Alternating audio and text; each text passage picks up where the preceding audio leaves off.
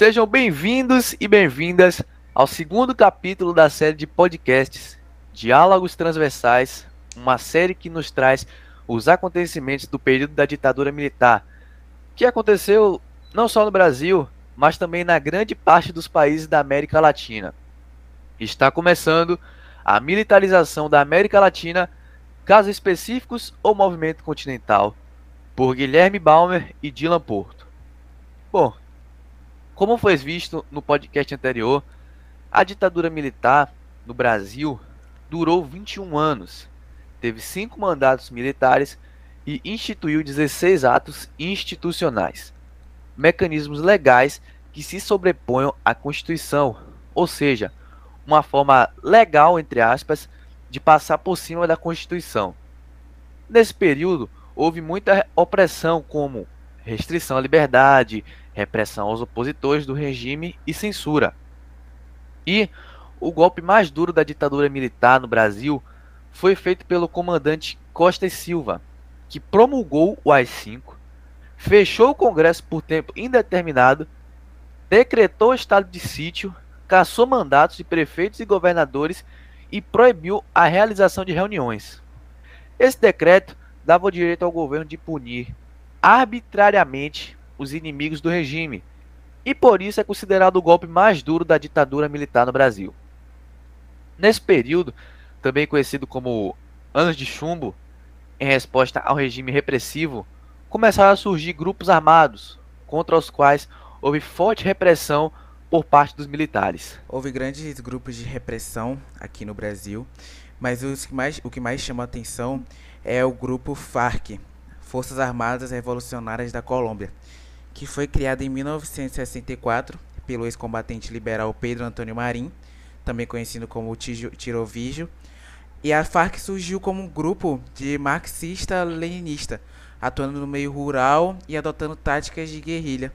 Essa organização tinha como discurso ideológico a implantação do socialismo na Colômbia, promovendo a distribuição igualitária de renda a reforma agrária, o fim de governos corruptos e das relações políticas e econômicas com, com os Estados Unidos e entre outros aspectos sociais.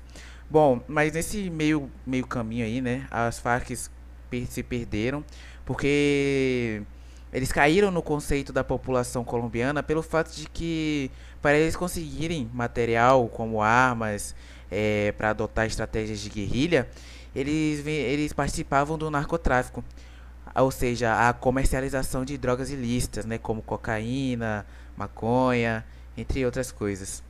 E isso acabou, fez com que as Forças Armadas Revolucionárias da Colômbia é, caíssem no conceito do povo, porque eles pensavam que iam ser uma forma segura de combater e de represar a ditadura, e acabou que trouxe outro problema para o país. Isso aí. E a ditadura militar no Brasil foi um longo período da nossa história no qual a democracia foi suprimida por um regime totalmente autoritário. E é verdade que houve um crescimento econômico, porém sem distribuição de renda. Também é verdade que outras ditaduras na América Latina foram mais violentas do que aqui.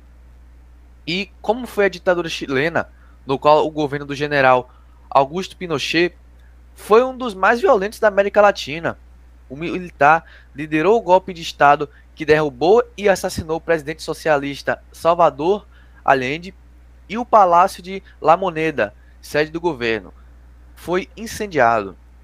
E segundo relatos e imagens da época, o dia 11 de março de 1973 foi um dos mais longos e terríveis da história chilena. Pinochet foi responsável por inspirar admiradores incondicionais e críticos radicais. Mesmo afastado do governo, o general atuou nos bastidores políticos do país, um dos mais temidos ditadores da América Latina. Ele governou o Chile por 17 anos. E, nesse tempo, ele foi acusado de uma série de crimes, como o desaparecimento de cerca de 3 mil pessoas e ordem de tortura aos opositores do sistema, incluindo crianças e adolescentes. O que era comum nessa época aí da ditadura, né? Pessoas que se declaravam abertamente, né, publicamente contra aquela forma de governo, eles eram punidas, sumiam com essas pessoas ou até matavam elas, né? como foi o caso do Pinochet.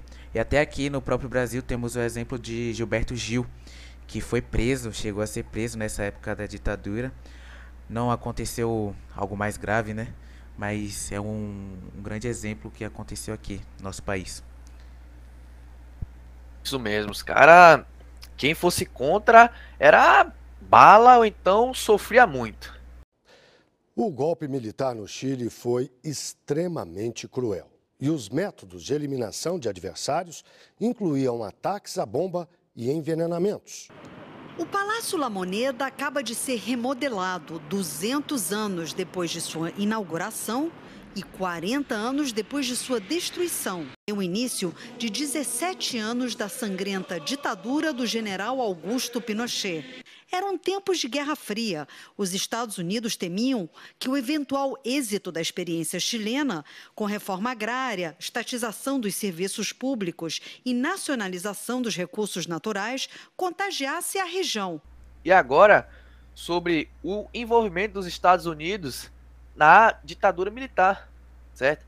Vale lembrar ainda que eram tempos difíceis de Guerra Fria e tinha muito medo de um suposto perigo comunista.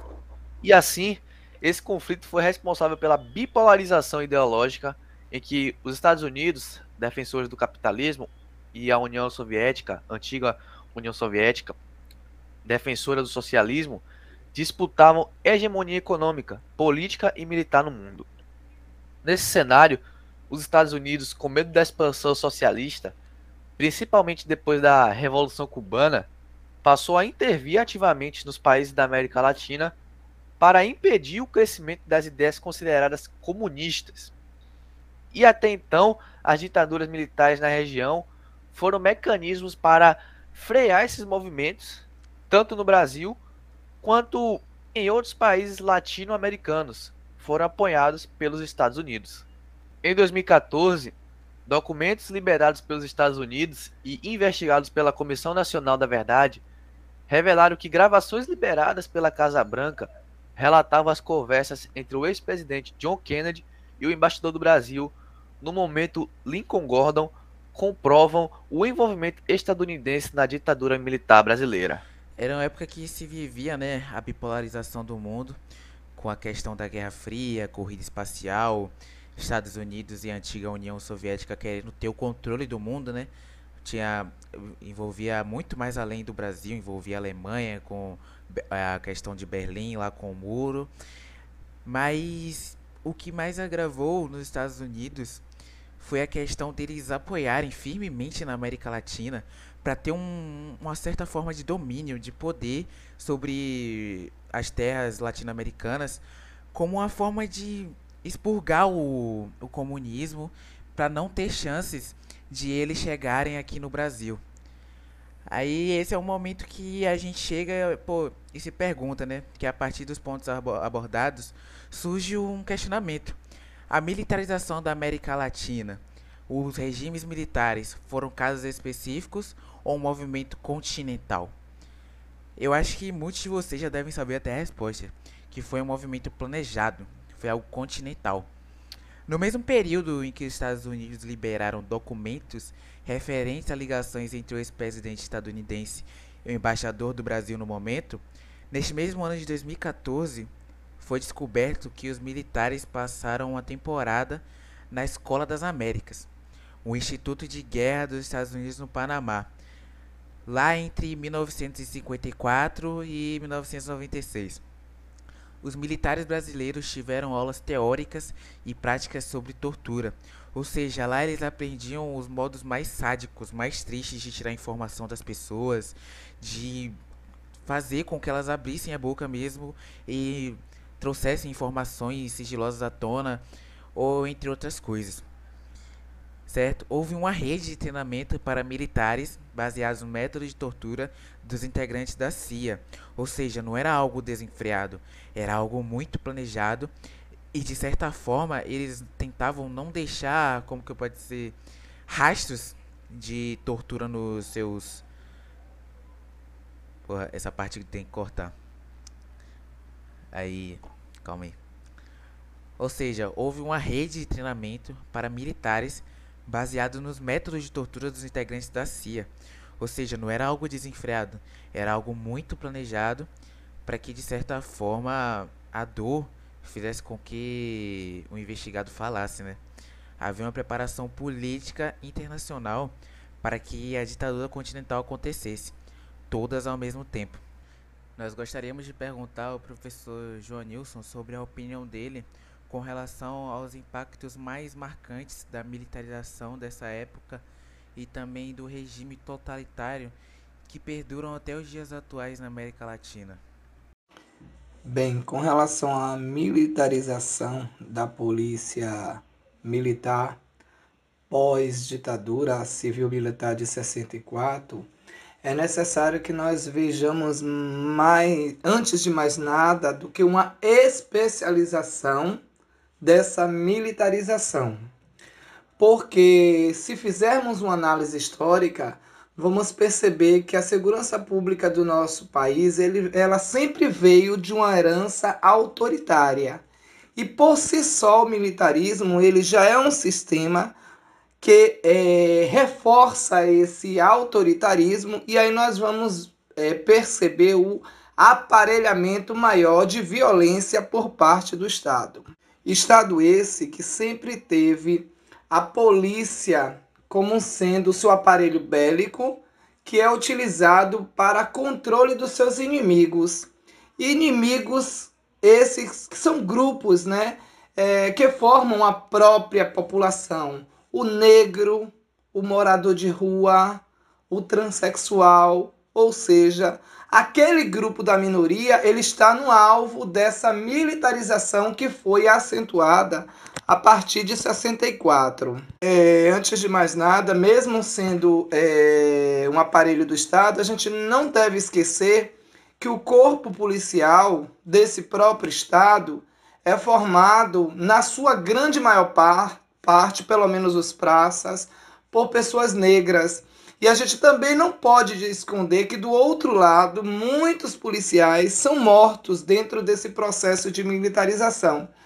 Então a gente tem que enxergar que não é só do Estado para a população, mas um quarto poder, um poder que vem por uma omissão do Estado, também gera uma militarização contra a polícia militar. E aí a gente tem agora um confronto. De um lado, o Estado que tenta manter é, a sua legitimidade de violência, porque o Estado é o único que pode violentar, ele é o único que pode tirar o direito de ir vir caso as leis não, não, sejam, não sejam cumpridas, mas do outro lado você também tem é, os agentes policiais sendo vítima de uma violência que foi proporcionada pela militarização. Então, isso é uma herança histórica. E como herança histórica, a gente também não pode deixar de ver os grupos de policiais sendo vítimas desse processo de opressão, de desigualdade, a partir do momento que esses militares eles não têm direito a fazer greve, tudo isso também tem que ser levado em consideração. Claro que infelizmente a formação que se tem em termos de nossas polícias no Brasil ela é muito precária. É, a grande maioria desses policiais que é, representam o Estado muitas vezes precisam combater esse mecanismo organizado e eles continuam morando dentro de suas mesmas comunidades, ou seja, aquelas comunidades que são marcadas pela opressão e pela violência.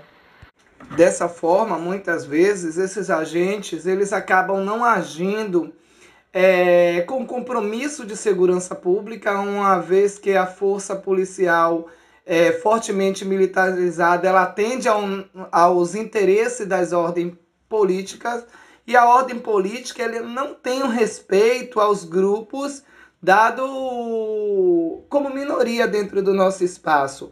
A formação policial ela é muito precária então, a partir do momento que se falta diálogo, a gente precisa utilizar da força normalmente, né? E essa força utilizada é a força militar, é a força das armas, é a força que persegue aqueles que estão é, excluídos, por ser uma instituição é, que tem uma hierarquia muito marcada, em, em decorrência principalmente é, de formação francesa aí no século XX, é, essa hierarquização ela também é repassada para a sociedade, mas ela é repassada na forma de violência, na forma de embrutecimento, é, muitas vezes a única força, o único serviço público que chega às comunidades mais pobres é a força policial, então onde a escola não chega, onde o posto de saúde não chega, a força policial embrutecida chega. E essa força que vem sendo reforçada ao longo do tempo por essa, esse armamento, essa imposição, esse autoritarismo acaba aí sendo deflagrado é, uma série de violência que nós estamos é, vivenciando nas nossas comunidades. Recentemente tivemos um caso no Rio de, no, nos Estados Unidos, desculpe-me, é, de um policial branco em que violenta uma, uma vítima negra. E aí surge esse movimento, né? Vidas negras importam, todas as vidas importam, inclusive essa negra, e gerou muita controvérsia, né? É, a própria força policial hoje dos Estados Unidos, ela, ela está sendo revista.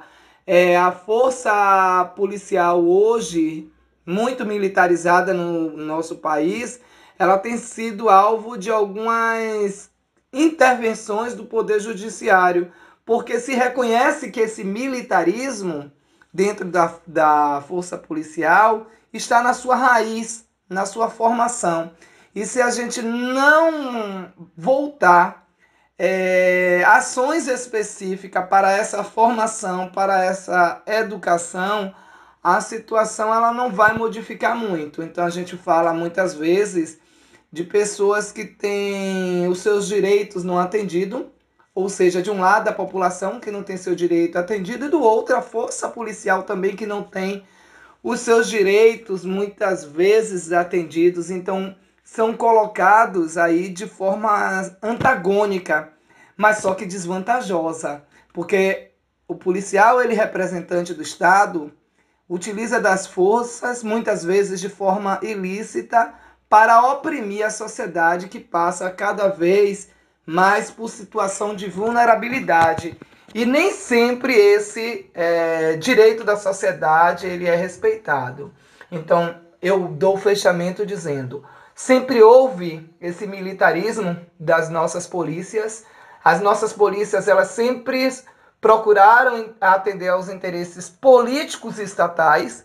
No período da ditadura militar, essa situação ela foi amplamente acentuada e hoje ela perdura nessa dicotomia, onde de um lado você tem o Estado é, detentor do poder para oprimir a população que tem a necessidade do Estado, não de um Estado com violência, mas um Estado garantidor do bem-estar social e dos direitos de cada indivíduo, seja ele enquanto usuário e seja ele enquanto servidor público, representante do poder de Estado, atuando como uma polícia garantidora também da manutenção e das ordens sociais. E é puxando nesse assunto, neste momento, que é importante chamar para a Operação Condor, ou Plano Condor, que foi um sistema de trocas de informações e prisioneiros entre as ditaduras de Argentina, Bolívia, Brasil, Chile, Paraguai e Uruguai.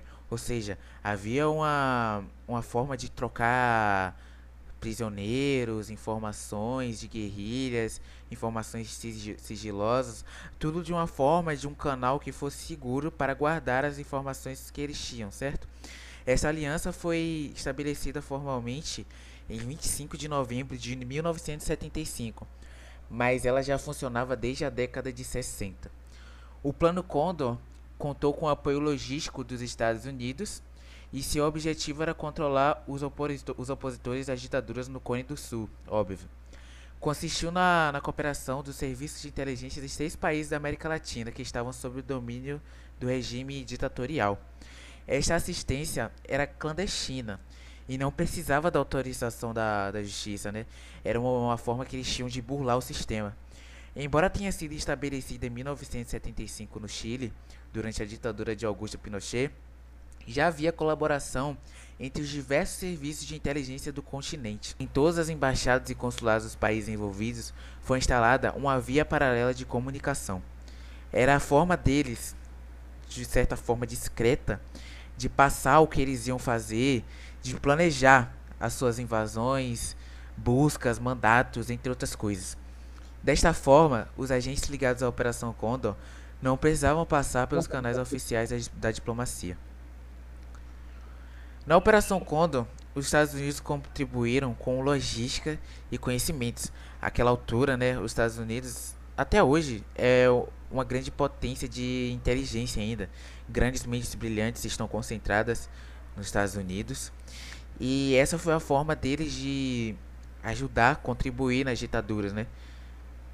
Os militares comunicavam com uma espécie de telex, batizado de Condortel, o que era Telex? Telex era um, um, sistema internacional de comunicações escritas que constituía, que constituía numa rede mundial com plano de endereçamento numérico, com terminais únicos que poderiam enviar uma mensagem escrita para qualquer outro terminal, qualquer outro, sem nenhuma sombra de dúvida, se estivesse do outro lado do oceano, ia chegar. Seu funcionamento foi ensinado aos militares latino-americanos pelo exército dos Estados Unidos na Escola das Américas, situada no Panamá, aquela onde tinha também os treinamentos de tortura. Assim, toda a comunicação da Operação Condor passava por ali. Importante lembrar que esta instituição instruiu vários militares latino-americanos a, a torturar prisioneiros, né? É sempre bom bater nessa tecla, que foi ali onde pessoas também eram torturadas, eram levadas até a beira da morte para entregar informações. A ajuda dos Estados Unidos à Operação Condor, ela durou até o governo de Jimmy Carter, que se iniciou em 1977 e acabou o mandato dele em 1981. O Brasil participou ativamente da criação da Operação Condor e auxiliava os regimes militares vizinhos na captura de cidadãos. Óbvio que a gente teve um governo ditatorial muito forte, né? Houve outros países, como o Guilherme já falou, que teve de certa forma, uma violência muito maior. Mas o Brasil era como se fosse a fonte da, da rede de inteligência. O Brasil e os Estados Unidos estavam juntos como uma fonte da inteligência que comandava toda a operação e assim sucessivamente. É, para se ter uma ideia, o Serviço Nacional de Informações, órgão responsável pela vigilância dos opositores, era o maior do continente América, do, da, da América Latina, né? E isso se situava no Brasil, porque o, o Brasil ele se encarregava de reconhecer elementos opositores que atravessavam as fronteiras. Como eu falei, Brasil e Estados Unidos eram, como eu posso dizer, eram fontes, né? Estavam juntos, ligados. A Operação Condor foi terminando à medida que caíam as ditaduras dos países latino-americanos. Contudo, com a volta da democracia, nenhum dos desaparecimentos foi investigado por conta das leis de anistia de cada país. Ou seja, cada gota de pessoas torturadas, de pessoas que tiveram seu sumiço, algum tipo de sumiço, ou que estão mortas, os responsáveis por isso, eles foram, mano, eles foram, os responsáveis por isso, eles foram absolvidos por conta da lei da anistia, certo? No século 21, esta postura, no entanto, está mudando. A Operação Condor começou a ser julgada na Argentina em 2011 e as primeiras sentenças saíram em 2016. Ou seja, ainda tem muito caminho para andar, tem muita coisa para sofrer, certo? Porque a ditadura, o período de ditadura militar, ele não pode ser esquecido, não pode nunca. Porque é algo que fica marcado na história e é para os nossos futuros futuros filhos, futuros netos, eles aprenderem sobre isso, que as pessoas não podem repetir os mesmos erros do passado. Certo? O Chile ele vem investigando e levando a juízo uma série de denúncias e a Bolívia prometeu em 2016 que iria abrir os arquivos para serem pesquisados. No Brasil, graças à ação da Comissão Nacional de Verdade e Justiça, várias publicações e filmes foram lançados com o fim de esclarecer este terrível capítulo da nossa história. Foi um grande capítulo doloroso, certo? e de certa forma vai ficar marcado não só na história do Brasil, mas também na história de todos os países da América Latina que sofreram com o regime militar e totalitarista. Inclusive, é, sai uma indicação sobre o filme Soldados do Araguaia, que é um grande filme sobre esse período da ditadura militar brasileira. E é isso. Assim sendo, declaro vaga a presidência da República. Os anos eram de terror. Quando veio a ditadura, veio o desmonte, a perseguição aos militantes. Não eram nem militantes ligados a partidos políticos, não eram nem militantes ligados a grupos de esquerda eh, que estivessem né, atuando politicamente. Não eram, eram pessoas que se sentiam a, com apelo de contribuir para mudar aquela realidade.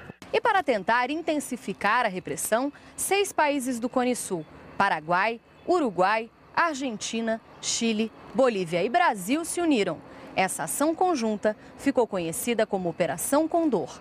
As ditaduras militares do Uruguai, do Brasil, da Argentina, do Chile, do Paraguai e eventualmente da Bolívia sempre colaboraram entre si, mas de uma maneira eventual e bilateral, nos chamados Acordos de Cavalheiros. Com a Operação Condor, no final de 1975, tudo isso foi sistematizado. Foi organizada uma espécie de Interpol da subversão, com um banco de dados de todos aqueles que deveriam ser perseguidos além das fronteiras. Apesar de não ter assinado a ata do acordo oficial para a criação da Condor, o Brasil foi fundamental para o funcionamento do esquema. O Brasil participa principalmente com a sua experiência Provavelmente o Brasil participa com o modelo de documentação e com a rede de informação, porque o SNI eh, já era o maior sistema de informação que existia nacionalmente e muito eficiente. A ditadura brasileira chegou a criar dentro do Ministério das Relações Exteriores uma estrutura específica para atuar na operação. E o Correia, além de ser um agente da CIA, ele cria no seio do Itamaraty algo absolutamente clandestino, chamado CIEX Centro de Informações do Exterior. A Operação Condor pode ter sido muito maior do que se sabe para este historiador. Tudo que nós podemos imaginar como Operação Condor tem a ver com milhares e milhares de ações de controle, de perseguição, de vigilância, coisas que muitas vezes as vítimas nem se deram conta disso. E depois disso tudo aí que a gente viu, deu para perceber que o período da ditadura militar não foi nada fácil, né, velho? Inclusive, até hoje a gente sente os impactos da ditadura militar, não só na, na, economia, mas também das famílias de pessoas que foram torturadas, que foram raptadas naquela época, certo? É, e a pessoa não podia ser contra, senão ou ela era fuzilada, ou era torturada, ou a pessoa tinha que amar o Brasil e as regras, ou era cadeia, caixão, ou então era exilado. Era uma forma de patriotismo barra fanatismo muito grande. Certo que você tem que amar a bandeira do seu país, amar o seu país. Mas de uma certa forma, essa ditadura militar trouxe para algumas pessoas na época muito nojo à bandeira, certo? Que era usada de forma deliberadamente pelas pessoas de má fé, que agiam de má fé com relação à política brasileira. E de uma certa forma, a política brasileira também era usada pelos Estados Unidos e toda a sua fonte de repressão infinita ao comunismo, pois eles não queriam perder naquela época a Guerra Fria, né? Eles queriam, de certa forma, controlar o resto do globo, do mundo, tentar fazer com que sua influência chegasse. E chegou com toda essa, todos esses movimentos e toda também a grande parte da população que morreu, não só a população que muitas vezes não tinha nada a ver ou estavam de noite na rua após o seu toque de recolher, mas também aquelas que lutavam em prol do em prol da em prol da, da democracia, em prol da democracia, todas as pessoas também que entravam em uma guerrilha para tentar a melhora do seu país. É isso. E sempre essas pessoas que, como por exemplo, alguns cantores, artistas que resolveram levantar a bandeira contra o, a repressão dos militares, certo?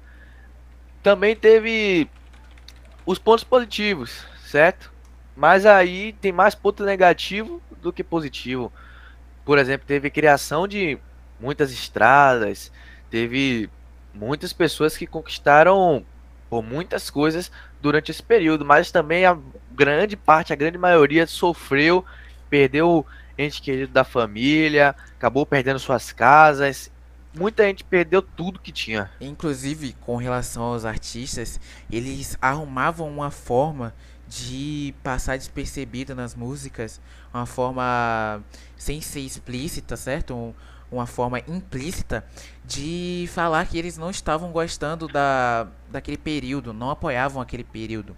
Uma dessas letras é de do cantor Geraldo Vandré, que escreveu para não dizer que não falei das flores, né?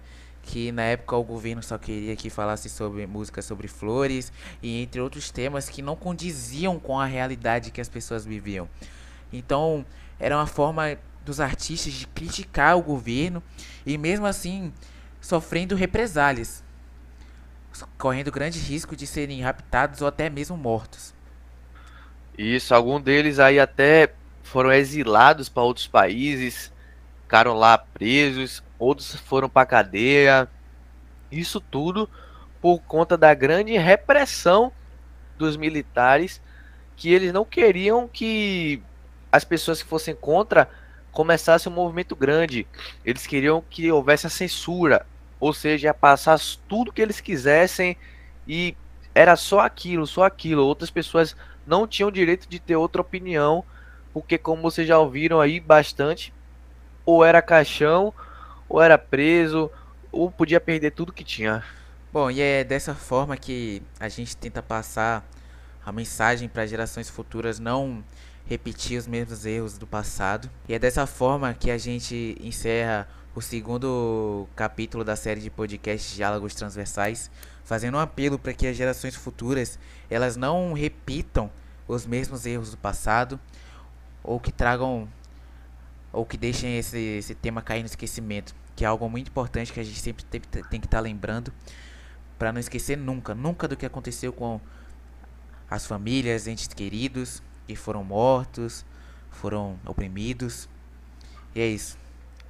E a gente sempre tem que tirar algum ensinamento disso, de todos esses episódios que ocorreram no passado, para a gente nunca mais ter que passar por isso e, enfim, não ter esse sofrimento que essas pessoas tiveram para que a gente hoje possa contar a história.